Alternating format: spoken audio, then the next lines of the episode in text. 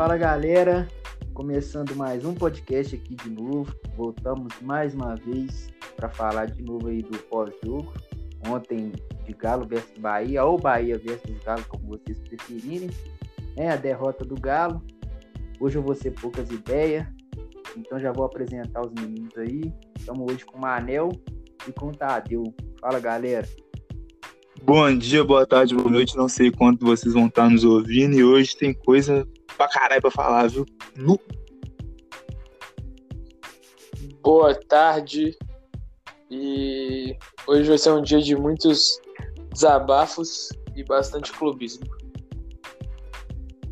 Gente, vamos começar. Quem vai começar a falar? Acho que melhor o Manel, né, Zé?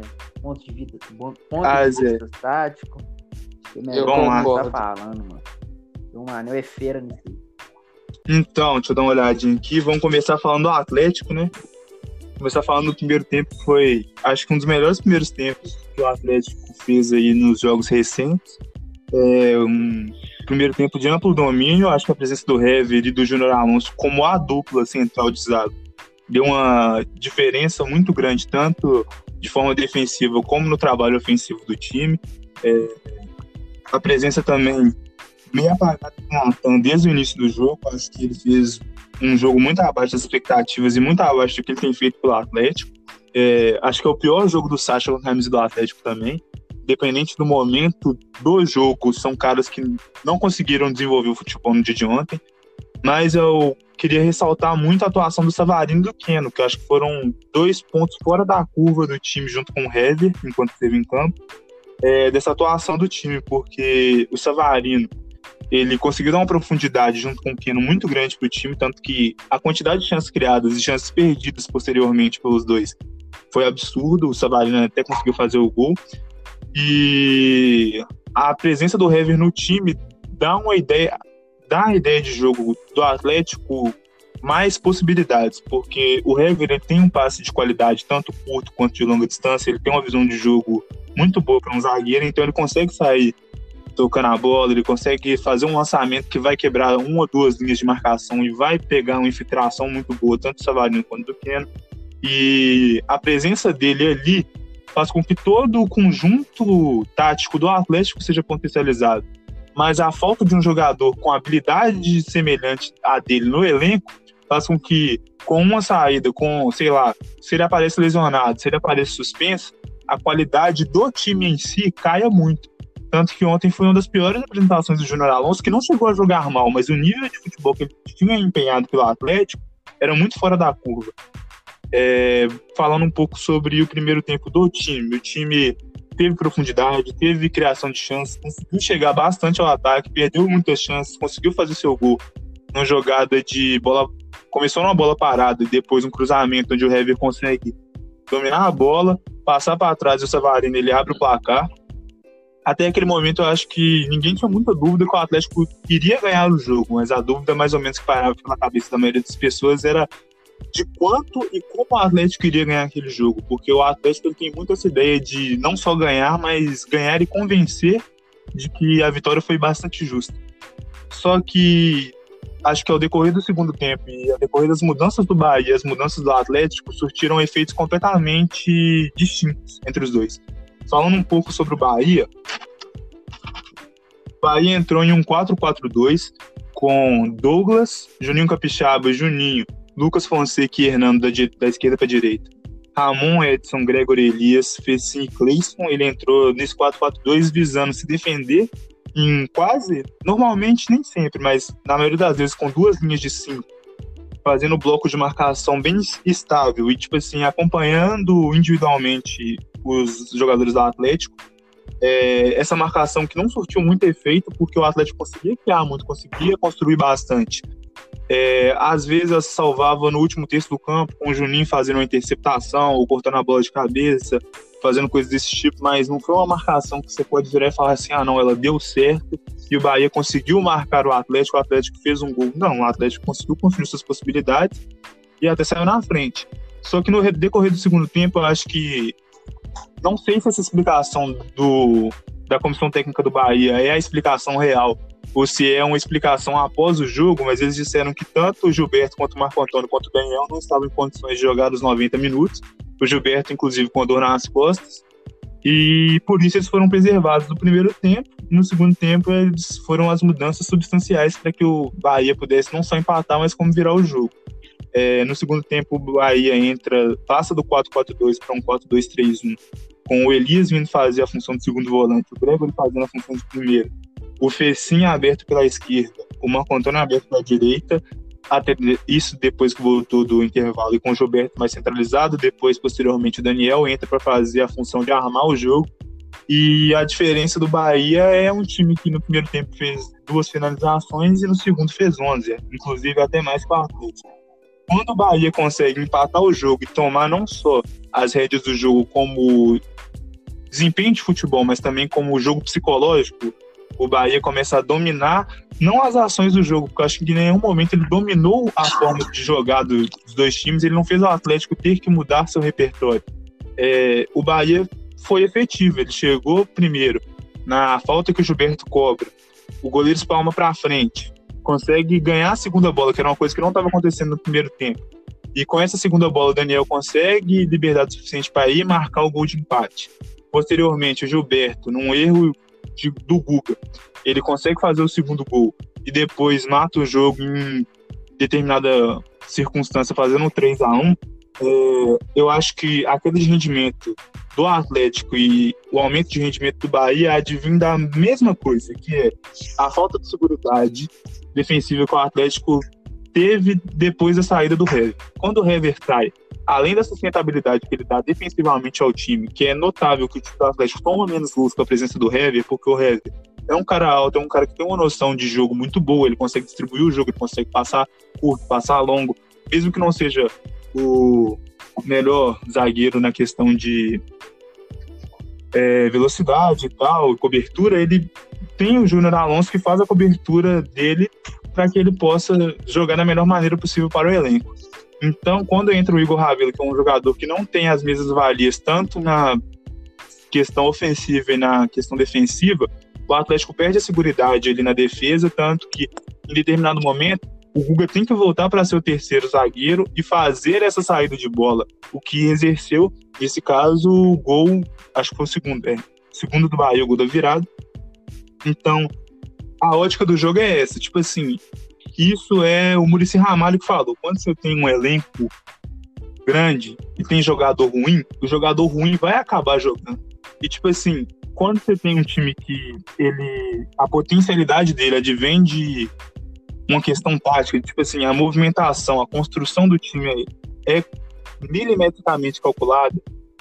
Quando falta o brilho do jogador que ele a engrenagem correta dentro dessa situação, faz com que o time não consiga render. E esse é o principal problema do Atlético, tanto quanto o clube quanto como elenco nesse exato momento, que é o Atlético tem muito repertório, mas não significa que o muito repertório dele vai surtir efeito. É, eu vejo muita, uma parte considerável da torcida, tipo assim, já jogando a toalha, já falando assim, ah, por isso que o Atlético não ganha, tal, tal, tal. Óbvio que tem algumas coisas que entram dentro da historicidade do time, tipo assim, que vem do, entre muitas aspas, DNA do clube, mas também vem muito da forma como isso foi planejado. Se você tem a aspiração real de brigar pelo título, você não pode ter um 11, você não pode basear seu time apenas na noção de que, ah, eu construí uma ideia de futebol e depois dessa ideia de futebol nós vamos conseguir ganhar todos os jogos, nós vamos conseguir é, ganhar de todos os adversários. A gente lembra do Ajax, o Ajax em 2018, não, 2019. O Ajax era um dos times mais pautados dentro da ideia tática, tinha muitos jogadores talentosos, ele construiu uma campanha muito forte, mas acabou sendo eliminado para o Tottenham, que no papel, não sei se era um time mais forte, mas era um time com ideia de jogo contrário, uma ideia de jogo muito mais feia, mas que naquele momento e naquela situação foi mais efetiva. É, o entendimento do futebol tem que ser assim, não é o melhor jogo, o jogo mais bonito, o jogo que mais vai construir que vai vencer o jogo. É o jogo, no final das contas, quem marca é quem ganha.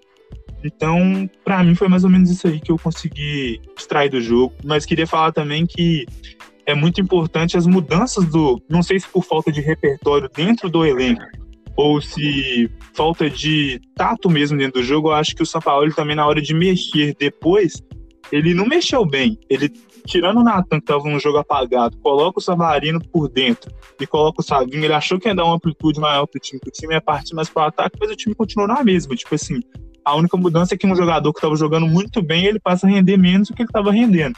A entrada do Marrone. Se, ela entra, se ele entra, o Marrone, como a opção principal e desde o começo do jogo, talvez ele pudesse ter surtido mais efeito do que ele entrar num time que já está mentalmente desgastado, um time que não está conseguindo resolver seus problemas dentro de campo. E entrando um jogador assim, eu acho que o que o São Paulo faz é mais negativo do que positivo. Porque aí, ah, o Marrone entra e não resolve o jogo. Ah, o Marrone entra e não dá uma cara diferente. Mas, tipo assim, é, não dá para você pegar um recorte de, sei lá, 11, 15 minutos de um cara durante um jogo que seu time sai ganhando e depois começa a perder. Esse cara é bom ou não. Jogador bom, ele joga em determinado momento e joga bem várias vezes. Aí você vê a repetição do que ele faz de bom. E também não dá pra você cobrar de um jogador que nunca soube fazer alguma coisa que ele faça alguma coisa. Por exemplo, o Sacha nunca foi o centroavante que fez vários gols na carreira. Acho que a temporada mais goleadora dele não tem nem 25 gols. Mas a função tática ele exerce. Exerce bem ou mal? Isso aí depende de quem está analisando a função tática dele. Mas acho que é isso. Eita, Deus, quer falar alguma coisa, mano? Eu concordo com cada palavra dita pelo Manel. E o primeiro tempo do Atlético, o que eu mais pensei, o que eu mais consegui ver é a diferença do time, a diferença do volume de jogo, mesmo tendo só três jogadores diferentes, que no caso seria o Júnior Alonso, Alan Franco e o Savarino, que voltaram das seleções. Porque mesmo o Atlético tendo um excelente elenco, na minha opinião, pegando, por exemplo, o Igor Rabelo, o Alan, os que são os reservas imediatos de Alan Franco e Júnior Alonso, para mim, os dois são titulares em grande parte dos times da Série A, não conseguem exercer a mesma função e ter a mesma importância no time que o Júnior Alonso e o Alan Franco têm. O Savarino também, mas eu acho que o Savarino não tem um reserva à altura ainda. Mas o primeiro tempo do Atlético foi o primeiro tempo de domínio. Igual eu, eu comentei com algumas pessoas ontem, foi talvez o primeiro tempo mais tranquilo do Atlético nos últimos anos. Um primeiro tempo que você não via o Bahia chegando, primeiro tempo que o Atlético realmente sufocou o time do Bahia. Assistindo o primeiro tempo e o segundo tempo, parecem jogos completamente diferentes. Com a saída do Hever, o Atlético conseguiu ser pressionado durante o segundo tempo inteiro e realmente massacrado durante o segundo tempo. Óbvio, teve as mexidas do Bahia, os méritos do. Acredito que do Mano Menezes, né? Apesar dele não estar em campo ali, provavelmente ele deu as instruções. Mudou o jogo, mudou a cara do jogo. E uma observação com relação ao segundo tempo, naquele lance do Guga, que saiu o gol do Bahia, é exatamente, exatamente o mesmo lance que foi a expulsão do Rafael contra o Santos. É exatamente a se você vê o, o, lance, não tem nenhuma diferença. A única diferença é que no jogo contra o Santos, quem deu o passe foi o Mariano e o Rafael foi expulso, né? Não tomou o gol de imediato. É, é, a ideia do São Paulo de usar o, o goleiro como líbero é uma ideia boa. E, em tese, você tem um jogador a mais para sair, para fazer a distribuição do jogo e tal. Mas quando tá errado, dá no que dá. Então, eu acho que ou tem que ser treinado melhor, ou realmente rever isso. Se é uma boa ideia no time do Atlético. Oi. Tipo, tipo assim, é, eu não acho que essa bola recuada do meio-campo ao goleiro seja coisa pedida do Sampaoli, porque eu já vi diversas vezes quando ou o Guga ou os volantes recuam essa bola do meio campo pro goleiro, eu ouvi o, o Sampaoli gritar na beirada do campo falando não, não não era para recuar. Então eu acho que, tipo assim, foi mais precipitação, é mais precipitação dos jogadores em recuar essa bola do que o técnico pedir. Eu acho que o goleiro é sair com pés é mais na saída de bola do time lá atrás para vir construindo o jogo até lá na frente. Eu acho que a bola no meio do campo, eu não acredito que seja pedido do São Paulo, não. não. Então, eu não acho que seja um pedido do São Paulo, mas eu acho que seja algo de treinamento. Como, como uhum. aquela questão do goleiro jogar, sabe? não acho que seja um pedido Sim. do São Paulo. O São Paulo pede para isso ser feito. Não. Mas como é algo do treinamento, eles tentarem usar o goleiro, tentar usar o goleiro como, vamos pôr aí, um armador, um cara que vai fazer a distribuição do jogo, parece uma jogada característica. Eu não acho que seja apenas uma coincidência dois laterais direitos fazerem exatamente a mesma jogada, entendeu? É, eu acho que seja algo mais treinado, algo que, sim, esteja nos treinamentos do Atlético, não da forma que foi executada nos dois exemplos que eu dei, mas enfim, eu, eu não, não gosto, não acho que seja uma boa ideia. É melhor tocar a bola para chutar a bola para lateral naquela altura Sim. do campo. Joga feio, joga feio. Recomeçar, é, e recomeçar do que voltar. E só um desabafo rápido aqui, foi nesse lance contra o Santos que ele conseguiu tirar o melhor goleiro do elenco do Atlético e colocar o Everson. Então, eu, eu acho uma jogada muito arriscada e normalmente quem se queima é o goleiro, né? É. Ou o goleiro sai e faz a cagada que o Rafael fez, ou ele fica esperando lá o inevitável. É. Que é o gol. Ou então usa o atacante ser burro o suficiente e dar um bicão pra cima. Pois é. Mas eu esqueci é de lembrar, Zé, do. Eu ouvi, não sei onde eu ouvi isso, Zé, mas muita gente fala que o São Paulo defende dentro do, tipo assim, da ideia de jogo dele, que é você pode errar, mas que erre fazendo o que eu te pedi para fazer. Tipo assim. Então eu acho que pode existir, não o pedido dele para recuar a bola, negócio, mas tipo assim, um pedido dele para não rifar a bola. Tipo assim, pelo ah, menos se você for tentar fazer, se você for tentar recuar pro goleiro, recua com consciência, mas não isola a bola, tipo assim, entende? Uhum. Sim. Não, tipo assim, mano, é. é. Eu acho que às vezes tem que. É, tipo assim, colocar o dedo no ouvido e parar de escutar o São Paulo, mano. Aí aquele lance era bicão pra cima mesmo e foda-se o São Paulo. Foda-se. É, eu, eu também não. complicou o jogo, mano. Isso complicou o jogo. Isso acabou com o jogo do Atlético. Aquele gol foi o gol da virada, né? É, foi o gol da virada. Primeiro foi. gol foi do, da falta. O Everson espalmou aquela bola lá. Pelo amor de Deus. Mas também não. eu não boto só a culpa no Everson, porque, tipo assim, tem 10 jogadores ali, mano, né? Como que, que os caras não chegam pra tirar aquela bola, velho? Foi falha Pelo de amor de Deus, mano. Foi falha de tudo ali. Todo mundo falhou nesse gol, mano. O Everson com aquela espalmada ridícula e a defesa do Atlético não chegou para tirar a bola dali. A bola ficou pingando ali na frente da área até sobrar no cara do Bahia pro cara guardar. Aí é foda. A, a questão, a questão do Everson. A, a questão do Everson, eu acho que falta no Atlético. Eu, eu não sei. Isso não deve existir no Atlético. O, o cara da estatística, sabe? O cara que chega pro técnico e mostra. Analista de desempenho. É, Tem o é, Gabriel, acho que é Gabriel Andreata, do São Paulo pelo Mas, Santos. Isso não, não tem condição. O, o Everson e o Rafael têm a mesma quantidade de jogos. Você vê o desempenho dos dois, é, é algo bizonho. Você vê que o, o Everson é o titular do time do Atlético. Ele é superior com os pés? Sim, muito. Aquela assistência dele pro gol, se não me engano, foi um gol do Keno, mostra a superioridade dele com os pés.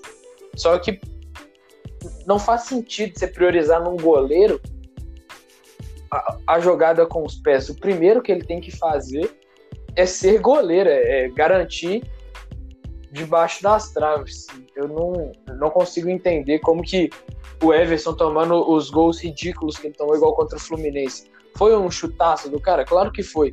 Mas ele tava na linha da pequena área. Um goleiro, a bola no pé do cara, na, na meia-lua, o goleiro posicionado na quase fora da pequena área, não, não existe. Eu não, não acho o Everson um mau goleiro, tá ligado? Mas ele é chamar gol. Ele é chamar gol. Tudo que chuta no gol é gol, mano. Independente é. se for falha ou não, tudo que chuta no gol é gol. Ele é tipo um Denis do São Paulo, Fraga, um Renan Ribeiro. Que são bons goleiros, mas que, tipo assim, chutou no gol é gol, ué. E às vezes nem é. falha do cara, tá ligado? É igual a gente é tava falando no último, Zé. a gente tava falando no último podcast, tipo assim, quando você vê um goleiro muito bom, você não vai chutar de qualquer lugar, você não vai fazer qualquer coisa. Tipo assim, por exemplo, se você vê um Rogério Senna na sua frente, você vai chutar do meio campo? Não vai. Se você vê um goleiro que já tem histórico de, tipo assim, não ser o goleiro que vai defender a maioria das coisas que você vai chutar nele, você vai chutar. Tipo assim, até em peladas, é quando é o goleiro, sei lá, mano, goleiro fixo que você leva. Você não chuta qualquer bola. Quando é seu amigo no gol, que você sabe que ele não cata nada, você domina a bola no meio campo e fala assim, vai daqui. Exatamente. E é, o que, eu, o que eu vejo de futebol é que, na minha opinião, o time começa no goleiro. Igual você falou, ah, o Everson chama gol. Eu acho que, além disso, o, o goleiro ele passa, ou no caso, deixa de passar uma segurança para a zaga. Se você tem um goleiro que se garante, igual o Manuel deu o exemplo do Rogério Senna, eu posso até dar o um exemplo do Rafael, pelo que ele mostrou no Atlético enquanto jogava ele no um contra um, na, nas oportunidades que ele teve, ele foi muito bom. Lógico, teve suas falhas, mas foi muito bom. Então, você pegar o Júnior Alonso, o Hever, o, os laterais que seja, eles não vão ficar na maior preocupação do mundo em marcar, porque sabe que o goleiro pode garantir, entendeu? E no esquema de jogo do Atlético isso é fundamental. Um, um time que joga com a zaga bem adiantada, que faz pressão em cima, então eu acho que o Everson, de certa forma, ele tira essa característica do Atlético, porque os jogadores, querendo ou não, pelo menos que seja no subconsciente, sabem que o Everson não é um goleiro que vai garantir lá atrás. Que se der um contra um, ele não vai garantir. E eu acho que aconteceu o contrário com o Rafael, ou até mesmo com o Vitor, apesar do Vitor não ter jogado com o São Paulo, né? Mas eu acho que isso não acontecia com o Rafael. O Rafael passava uma segurança para a zaga diferente. Tadeu, eu acho que a desconfiança do São Paulo com o Rafael, é, eu vendo o jogo de ontem, acho que nem é mais o jogo com os pés, mano. Eu acho que se passa mais pela saída dele. Eu acho que o Rafael sai muito mal do gol. Ele é muito precipitado para sair do gol. Às vezes ele sai de uma bola. Teve até um vídeo que rolou no Twitter, até DRT, se deu RT também hoje. Eu vi das saídas do Rafael. Tipo assim, mano, ali ele contou com a sorte, tá ligado? Mas a torcida tem que entender que aquilo ali, ele é jogador de futebol, ele não é jogador de bicho, não. Não, é todo bom goleiro conta com sorte. Todo bom goleiro Sim, mas... conta com sorte. Mas é, é, futebol, Zé, não é jogo de bicho, tá ligado? É, não, eu concordo. Aí pega. Não, sim. Eu também concordo com você de o Everson também já, já tá dando já, porque tudo que tá chutando tá entrando. Mas, igual eu tô falando, acho que a desconfiança do São Paulo, acho que nem vem mais com a parte dos pés. Porque você dá pra você evoluir. Dá pra você evoluir o jogador. O Rafael vinha evoluindo, Fraga. Uhum. Não chegando no mesmo nível que o Everson, mas vinha evoluindo. A gente viu é, uma melhora gradativa no Rafael. Mas eu acho que essas saídas dele, precipitadas, igual a do Santos, que ele cagou na pistola aí, ó, ele é reserva agora por causa disso. Eu acho que isso que, que deu uma quebrada no São Paulo, uma, bateu a desconfiança. Fraga. Mano, eu não, eu não consigo ver desse jeito, mas por recorrência. Eu não acho que o Rafael saiu por desconfiança do São Paulo nisso ou naquilo. Eu acho que ele já queria o Everson e sim pela saída de bola com os pés. Ele já queria o Everson antes daquele jogo contra o Santos, ele já havia pedido o Everson. E eu acho que ele precisou de uma oportunidade para tirar o Rafael. Assim como ele fez com o Vanderlei, mano, quem joga cartola vai lembrar. O Vanderlei era o maior, o goleiro que mais pontuava no cartola, se não me engano, em 2018. As pontuações dele no cartola eram, eram extraordinárias o, o, o São Paulo chegou, queria um goleiro que jogasse com os pés, e quando ele teve uma brecha, se não me engano, foi numa convocação do Vanderlei para a seleção, ele colocou o Everson e não tirou o Everson mais. Acho que aconteceu exatamente a mesma coisa no Atlético. Ele conseguiu fazer exatamente a mesma coisa num jogo que os dois goleiros, o, o Rafael e o Vitor, que era o reserva imediato do Rafael, falharam. O Rafael falhou sendo expulso e o Vitor falhou nos três gols. Então, ele arrumou um jeito de tirar o Rafael, conseguiu. E agora ele não vai tirar o Everson de maneira alguma, porque encaixa na ideia de jogo dele, que é o goleiro sair jogando com os pés. Ô Zé, quando eu vejo isso, Zé, tipo assim, é muito entendível que todo técnico tem sua ideia de jogo e tem, tipo assim, suas convicções, tá ligado? Sabe só que o que eu vejo, que eu acho que separa o São Paulo, eu até comentei isso com vários amigos meus, que separa ele da prateleira de cima, tanto de técnicos na Europa, o que não fez com que ele conseguisse se é, manter lá em altíssimo nível, e o que separa ele dos melhores técnicos que a gente tem aqui na América do Sul, que são, sei lá, que são melhores que ele, três, quatro. É, adaptabilidade, Zé. Tipo assim, quando você vê que ele não, ele não consegue reagir a coisas que vão contra o que ele acha que é certo. Por exemplo, é, quando você enfrenta o Internacional. O Internacional é um time que exige que o repertório seja totalmente diferente do que o repertório que o Atlético utiliza nos jogos.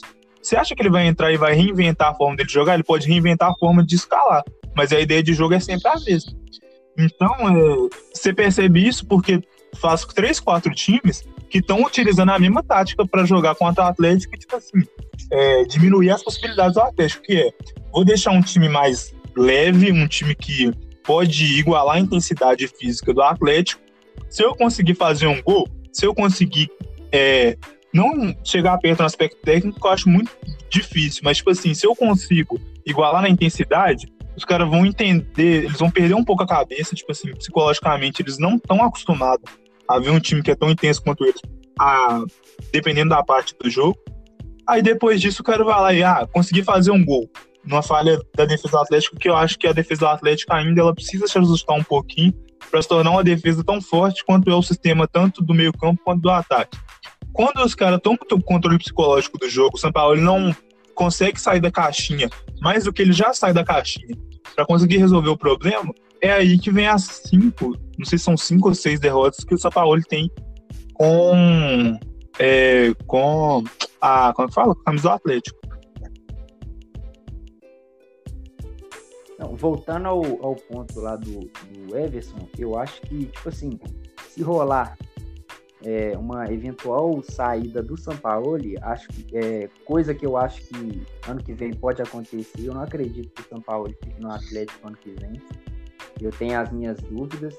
E se ele for sair do Atlético para ir para um time brasileiro, e esse time brasileiro não é, estiver no elenco um goleiro que saiba jogar com os pés, é 100% certeza que ele vai pedir o Everson lá também, mano. 100% certeza que ele vai pedir o Everson lá. Ele vai primeiro, ele vai pedir goleiro sul-americano, né? O Dituro, é, acho que é do Independiente, não é Manel Martins? Dituro é do Universidade Católica. Do Independiente é o Martins um Campanha. também que eu... É o Campanha. É o Campanha e o Dituro, que são goleiros sul-americanos que são ótimos com os pés. E bons também com as mãos. É, eu lembro desses dois. É, eu acho que ele vai pedir esses dois aí primeiro. E se não rolar de, de de algum time contratar esses goleiros sul-americanos, ele vai atrás do Everson, do Felipe Alves do Fortaleza. São goleiros que sabem jogar com os pés, mas não, mas não são tão bons com as mãos. O Felipe Alves com a mão, eu não acho ele um bom goleiro. Eu acho ele até mais fraco que o Everson com as mãos. É, eu, eu não mas é acredito é isso, que, que o São Paulo saia do Atlético ano que vem para um time brasileiro, não. Porque. Não, eu, eu acho que ele, se ele for sair, vai sair pra. Ah, não, é, isso, isso eu acho até o mais provável. E isso que o Manel disse, eu concordo plenamente. O fato dele não ser nada flexível.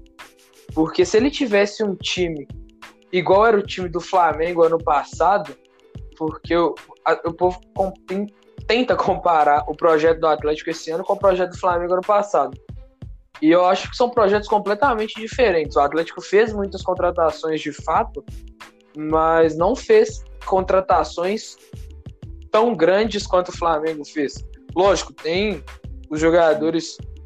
Eh, bom, eu, o Manel vai saber falar melhor, mas lembrando assim, agora eu não consigo falar um cara que tinha muito nome antes, ano passado, e o Atlético contratou, diferente do que o Flamengo fez contratando Rafinha, Felipe Luiz, Diego Alves, por exemplo. Então, Arrascaeta, Gabigol até, enfim. É, eu acho que são projetos completamente diferentes. E o Flamengo encaixou bastante, igual o Flamengo não mudou o estilo de jogo durante o ano inteiro. Porém, era um time que não vacilava, chegava na frente do gol, fazia gol de tudo quanto é jeito. Coisa que o Atlético mostrou o jogo inteiro ontem que não faz. A quantidade de gols que o Atlético perdeu ao longo do jogo é algo assustador. É, igual isso de jogar a toalha e falar que o time não vai ser campeão. É, isso eu acho que é a realidade, na verdade. Porque é, todo ano se repete a mesma história. Vai acontecer, vai perder muito gol, vai é perder sempre os mesmos bobo, erros. E vai culpar a arbitragem no final das contas. Igual o Lázaro Cândido falou ontem da arbitragem. Eu. Ah, passou vergonha ontem, é, Puta que pariu. Eu não vi Cala pênalti boca, no Keno de jeito boca, nenhum. Eu não vi pênalti no Keno de jeito não, eu, nenhum. Eu, eu achei pênalti, mas aquilo não é muleta pelo jogo. Mano, eu, não, eu, eu realmente tá não vi pênalti. Não, não era suficiente para derrubar o Keno. Achei. E o Keno queria passar por cima do cara. Mas voltando ao que eu tava falando do, do estilo de jogo, uma coisa é você ter um estilo de jogo igual em todos os jogos, mas saber aproveitar 100% as chances. O Flamengo era desse jeito no passado. Todos os times sabiam como o Flamengo ia entrar. O Flamengo não mudava jogador, não mudava time para jogar. E é, era exatamente o mesmo time e foi campeão brasileiro, campeão da Libertadores. Vamos pôr aí, pelo menos do brasileiro, com certa facilidade. Então, eu acho que é isso que falta no Atlético: o último não, passe, o, chute pro gol. Se fosse assim, poderia jogar da mesma forma, mas não é. O Atlético não tem um elenco tão bom quanto o elenco do Flamengo ano passado. Então tem, tem que se adaptar. Igual o Mano falou, ah, vai jogar contra, sei lá, vai jogar contra o Corinthians em casa, é uma coisa. O Corinthians é um time relativamente forte, é um time pelo menos grande. Vamos pôr aí, um time que tem certo peso na camisa. Agora, você vai jogar contra o Goiás fora, não vai ser o mesmo jogo. Entendeu? Então eu acho que falta exatamente isso no, no São Paulo.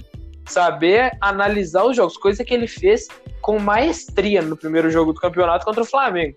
Ele acabou com o time do Flamengo. E parece que não fez isso mais com outros times. Não, eu vejo uma galera falar que o Atlético é obrigado a ganhar o Campeonato Brasileiro porque os outros times têm é, outras duas competições para disputar. Mano, isso é ridículo. O Flamengo tinha outras duas competições para disputar e ganhou a porra da Libertadores e a porra do Brasileiro. O vice-colocado, que era o Santos, só tinha um brasileiro para disputar, porque já tinha sido eliminado na Copa do Brasil pelo Galo, do saudoso Rodrigo Santana.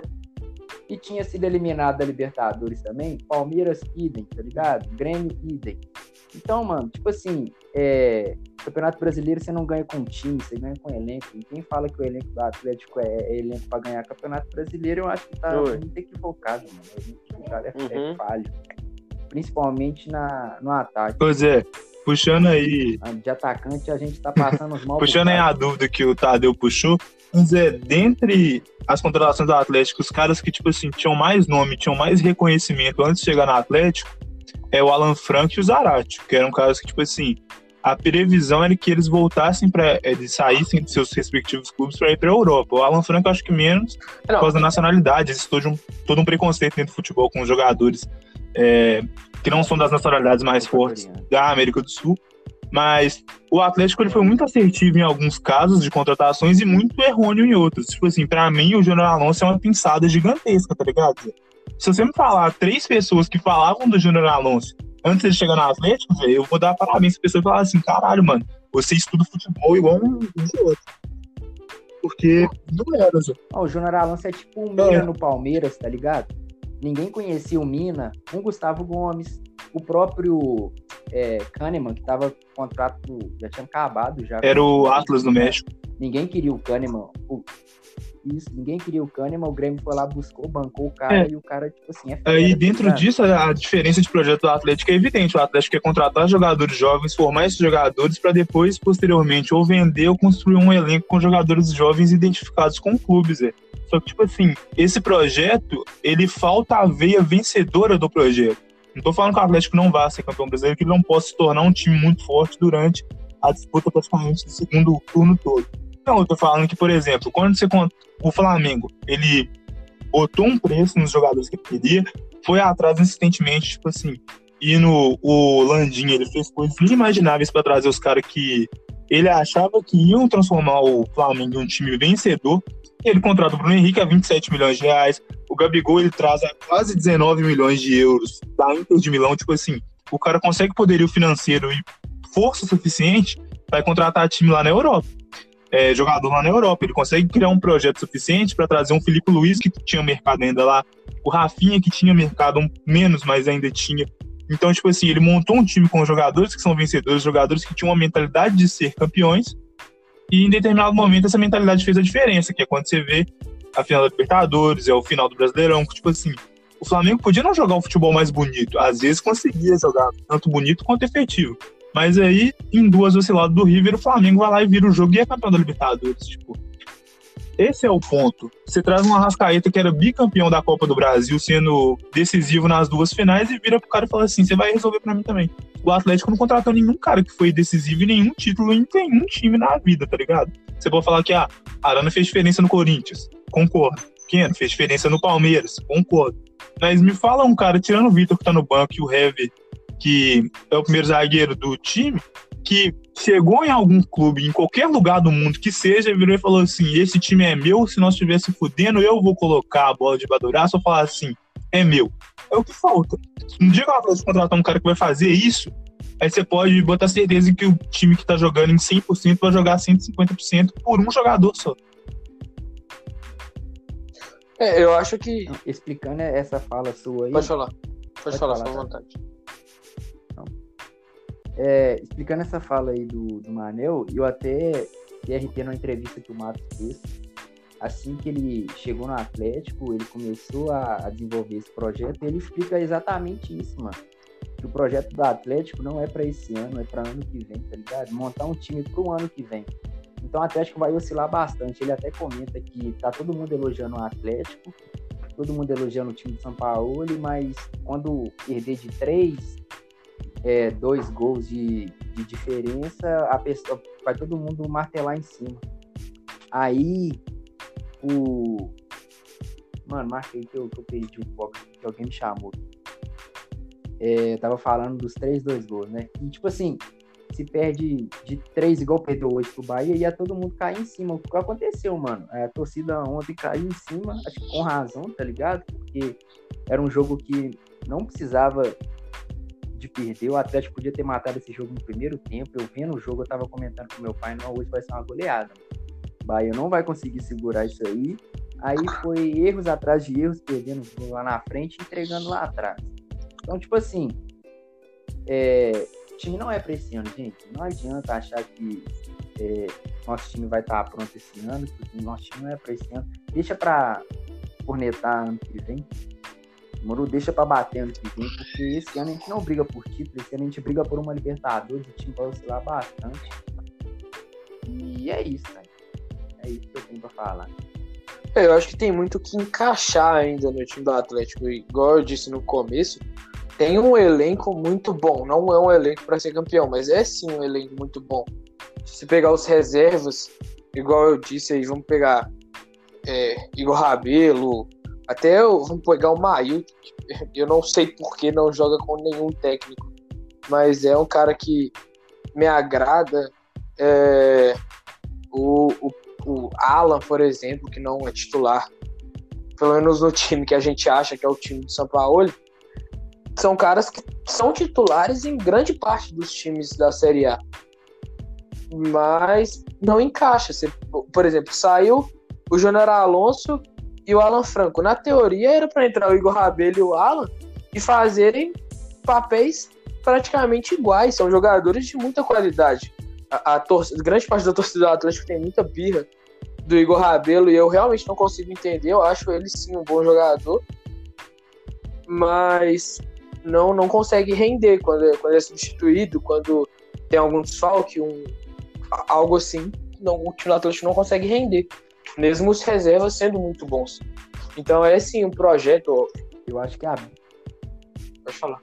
Eu acho que a birra com o Igor Rabelo é, é por conta da negociação que foi em torno dele, tá ligado?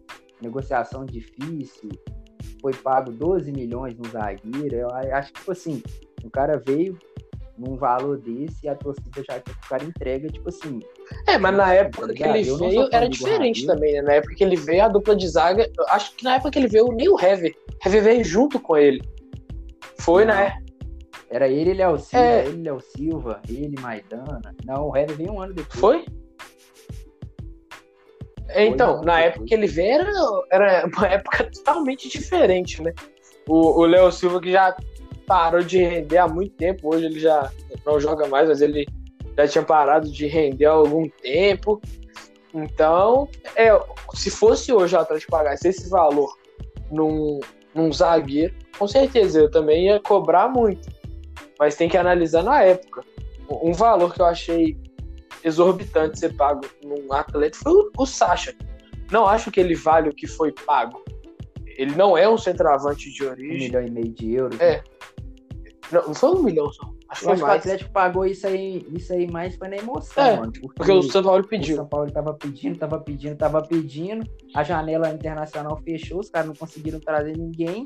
E aí eu não vou no Sacha mesmo. O Sacha tá com, com um brole lá com o Santos lá. Eu vou fazer uma proposta X pro Santos, o Santos vai aceitar. E vamos ver o que, que pega. E tá pegando isso aí, ó. O Sacha é bom jogador taticamente, mas é um atacante que não Não, ele não é atacante de origem. Ele Pô. nunca foi. Ele sempre jogou pelo lado do campo. Eu ele acho bom lembrar ano passado. Sim. que a falta de. Eu acho que a falta de desempenho de determinados jogadores que são bons jogadores é, é aquela questão que a gente falou, Zé. O Igor Rabelo já foi algum zagueiro de saída de bola alguma vez na vida deles? Tipo assim, ele era o cara que dava um lançamento bonito no fogão? Era, Zé. Tipo assim, nunca foi. Só que se o São Paulo tivesse autocrítica e, tipo assim, discernimento que ele pode tirar mais de jogadores fazendo coisas diferentes do que ele pensa, o Igor Rabelo não falharia. O Guga talvez também não falharia. Porque, tipo assim, Zé, óbvio que existem gestos técnicos, eu quero ser treinador, eu entendo que às vezes você escala errado, Zé. Quantas vezes, até em videogame, Zé, você pensa que você vai fazer um negócio ali, você coloca o jogador pra fazer, não dá certo, Zé, coisas da vida. Mas se você entende o que está acontecendo, você olha e fala assim: eu tenho que dar um passo atrás agora para dar dois para frente, já era. Tipo assim, só que cada um entende só o jogo de uma forma, cada um. Tanto que, por exemplo, um técnico que é muito bom, mas tem sua falha. O Guardiola. O Guardiola ele tem o histórico de pensar demais jogos que não devem ser pensados demais. Por exemplo, escalar, sei lá, três zagueiros depois de ficar uma temporada toda jogando com quatro atrás característica, tá ligado? É, tipo assim, não é uma coisa que se muda durante o dia e né, vai mudar durante a carreira dele.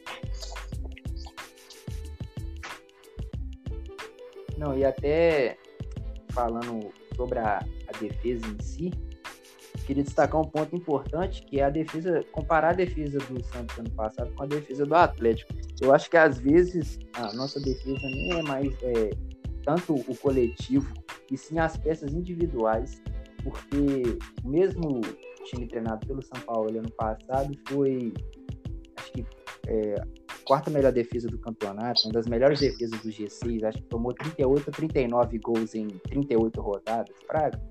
E o Atlético, tipo assim, já tomou metade ou mais da metade dos gols que o Santos é, tomou em todo o campeonato. Então eu acho que a correção não é que taticamente, eu acho que é mais é, tecnicamente mesmo, porque é muito erro individual que o Atlético vem tendo na, na defesa, tá ligado? Que eu não via o Santos cometendo. Sei lá, mano. Pois é, mas é porque, tipo mas... assim, as características do zagueiro é. eram diferentes, né, Zé? Tipo, o Lucas Veríssimo é totalmente diferente do, do Júnior Alonso. O Gustavo Henrique, que até foi pro Flamengo.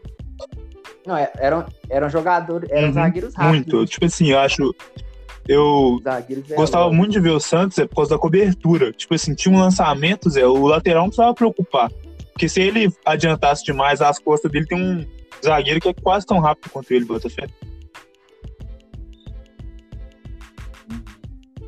O Atlético até tentou buscar o Veríssimo, o, o Pérez lá não liberou. Eu. Essa questão do, do Atlético a defesa ser muito individual, eu concordo demais. Porque se você parar para ver, o Guga e o Arana, por exemplo, quando estão atacando, o Arana, para mim, é o melhor lateral esquerdo do Brasil. É a melhor contratação do Atlético esse ano. O, o Guga atacando também é muito bom. Eu comentei com meu pai durante o jogo no primeiro tempo que o Guga atacando era fundamental no, no ataque do Atlético. Agora, quando vai na defesa, você tem o Hever, que erra muito na cobertura e é muito lento. E o Júnior Alonso, que ou ele acerta com maestria e tira uma bola que você fala, meu Deus do céu, como que ele fez isso sem falta? Ou ele faz uma falta boba, igual a falta que originou o gol. Ele encostou no cara, uma falta assim, de cara que começou a jogar a bola ontem, sabe? Ah, o cara tava marcado por quatro. Não, a, a, se encostasse nele, ele ia simular tipo a falta. assim, a bola já tava praticamente é. em cima do Everton. Se encostasse nele, ele ia cair um atacante experiente, sozinho, sozinho não, marcado, não ia conseguir fazer nada, ele ia valorizar o lance. Não, nem era atacante, era o Elias, ah, mano. Foi o Gilberto, não foi não? Era o Elias, e o Elias não é bobo, mano. Ah, tá. Foi o Elias, o Elias. O Elias, mano, o Elias é um dos caras mais experientes que eu já vi na minha vida. Tipo assim, o Galo não, não arrumou muita coisa, mas é um cara que, tipo assim, é muito malandro, velho. Muito malandro, muito malandro mesmo. O que falta em alguns jogadores do Atlético, tá ligado? A malandragem. Mano, ali foi malandragem total do Elias, velho. Nós, mano, na hora que o, o Júnior Alonso se encosta nele, ele já cai. Ele sabe que o juiz vai dar. É, era um lance desenhado já, né? Sim. É, e, e o Sampaoli, não só ontem, em alguns jogos, ele já vem falhando na demora para substituir. Igual o Marrone ontem. Ele, ele esperou o Atlético empate, é, sofreu empate para colocar o Marrone. O Sacha não estava jogando bem desde o primeiro tempo. Ele poderia tranquilamente ter voltado com o Marrone no intervalo já. E não quis, não fez isso, demorou. Tanto é que eu acho que o Marrone entra, logo que ele entra, o Atlético toma virada, alguma coisa assim. Então. Eu acho que quando o Marrone entrou já estava empatado. É, então acho que na hora que ele entra, o Atlético toma 2x1. Um. E o Marrone é um bom jogador nunca, no Atlético ele nunca fez a função que ele devia fazer. Mas é um bom jogador. E o ataque do Atlético é, é outra coisa que eu vejo muito individual. Você vê, por exemplo, Savarino, Sacha e Keno em atuações individuais são muito bons. Mas eu acho que o Savarino até um pouco menos. O Savarino joga bastante pro time. Mas o Keno falha muito. É, dá um, uns chutes equivocados pro gol o, o Sacha ou joga muito bem e é, é, um dos melhores da partida, um dos melhores do Atlético no jogo, ou não joga nada. Então. Não joga. Falta, não falta unir essas duas partes do campo. O meio de campo do Atlético, para mim, é, é, o, é o ponto mais forte. Tanto é que você vê, por exemplo, o jogo contra o Fluminense. O Fluminense anulou o meio de campo do Atlético e o Atlético não rendeu o jogo inteiro. Mas é isso, mano. Acho que falta mais uma questão de unidade, uma questão de time, tanto na defesa quanto no ataque do Atlético. Sim. Tem mais alguma coisa pois é, acho que foi ou, Manel? Quem que, vai, quem que vai pensar na hashtag então, aí? galera. Lembrei que é agora. Pensa na hashtag. Pensa na hashtag. Não, mas aí, aí vocês botaram muita responsabilidade pra mim. é isso, mano. Coisa, coisa boba. É... Vou, vou, vou, vou terminando aí, vocês pensam na hashtag. Então, galera, é, terminando mais um podcast de hoje. Falamos aqui muito sobre a derrota do Galo. Pontos de. Pontos... Não, mano, eu sou ruim pra falar pontos de vista. sempre embolo para falar essa palavra, pontos de vista. É, os pontos de vista do Manel, taticamente, que é sempre perfeito. O Manel é fera no que ele fala, ele sabe muito. E Tadeu também deitou na, na, na, na clubista dele. Eu também fui pouco, eu também fui pouco clubista, graças a Deus. Mas é isso, gente. É, muito obrigado quem ficou até o final. Deus abençoe a semana. Hoje tem. Pois é, queria que não tivesse, não, Zé, que todo dia que tem Cruzeiro, meu dia termina triste. Aí, Vamos, Zé, depois do jogo, hoje, direção. Você, Vitinho, Borges, vão gravar. Ah, os caras é. Os caras não é igual nós, Profissionais, não, né? É. Nós é boleiro, mano. Nós, é, nós somos boleiro, pô. Se der pra boleirar, nós somos boleirando. Então é isso aí, gente. É, muito obrigado. É, Pode pedir aí, Manel, Tadeu. Ô Zé, você já pensou na hashtag aí, Tadeu? Eu não, eu só consegui pensar numa hashtag clubista, mas acho que não é Lança aí, Zé. É assim, mano. Eu, a minha hashtag seria hashtag lançar, Rafael treina o pé. Suave. Vamos agradar o Sampaoli aí. Pois é. Então, galera, quem ficou até o final, lança a hashtag aí, Rafael treina o pé. Lança em todas as redes sociais, Orkut, Twitter, sinal de fumaça, Instagram, Snapchat.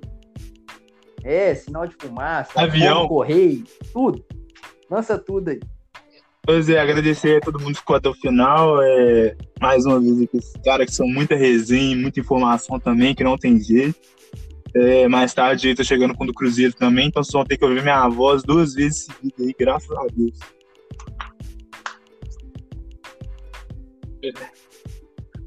Então é isso, galera. Obrigadão. Muito obrigado, muito obrigado ao Manel por fazer a análise perfeita, sem clubismo e de quem sabe, né, de quem estuda futebol e não igual a mim do Clyde Meros Boleiros. E é isso, foi um prazer. É nóis, gente, tamo junto.